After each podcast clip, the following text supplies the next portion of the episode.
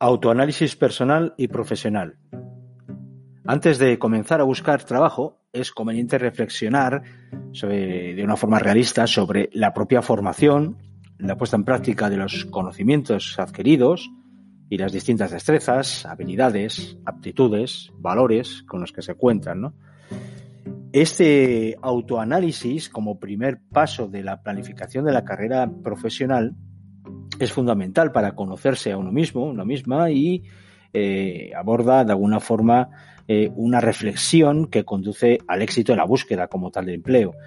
Este autoanálisis sirve, en primer lugar, para realizar un inventario profesional y personal, y este inventario debe realizarse siempre pues, de forma escrita, dejándolo en, un documento que, se pueda consultar y eh, que atañe un poco a, lo que son conocimientos, destrezas, aptitudes y valores, ¿no? a esos tres niveles. Los conocimientos como tal vienen determinados por, a su vez, por competencias técnicas. Estamos hablando de formación profesional inicial como tal del alumnado, los ciclos formativos que tiene, con esos conocimientos que le, que le, conceden la, formación como tal, cursos de especialización que pudiera eh, tener, conocimientos que ha ido adquiriendo también a través de la práctica en sus respectivos trabajos y ya ha tenido conexión y ha tenido una primera intervención en el mercado laboral conocimientos adquiridos mediante autoaprendizaje a través de medios digitales, por ejemplo. Es decir, todos aquellos conocimientos incluso de lenguas también eh, que, tengan que ver con las competencias más técnicas y que eh, formarían parte de las competencias profesionales como tal. Entonces, ese primer nivel de autoanálisis de inventario tiene que realizarse a nivel de conocimientos. En un segundo nivel tendríamos que hablar de destrezas como las adquiridas con la formación que está realizando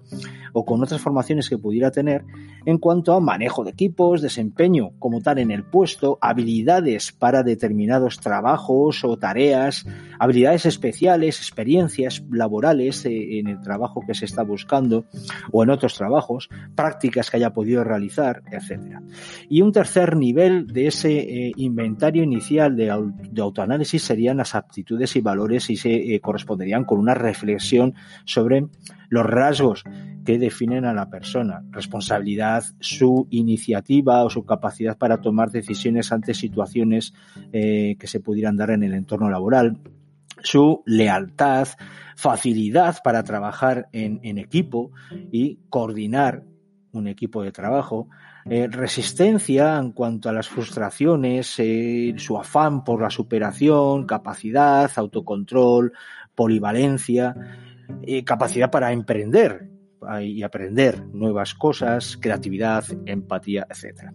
Este inventario es el primer paso, como digo, de este autoanálisis personal y profesional para, en un segundo lugar, detectar puntos fuertes y débiles.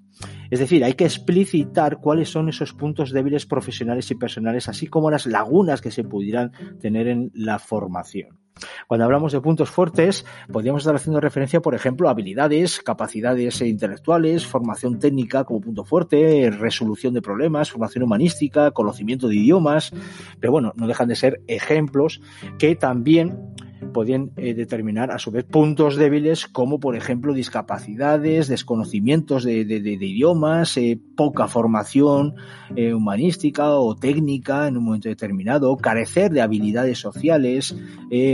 provenir incluso de otra cultura con otra lengua diferente, etcétera.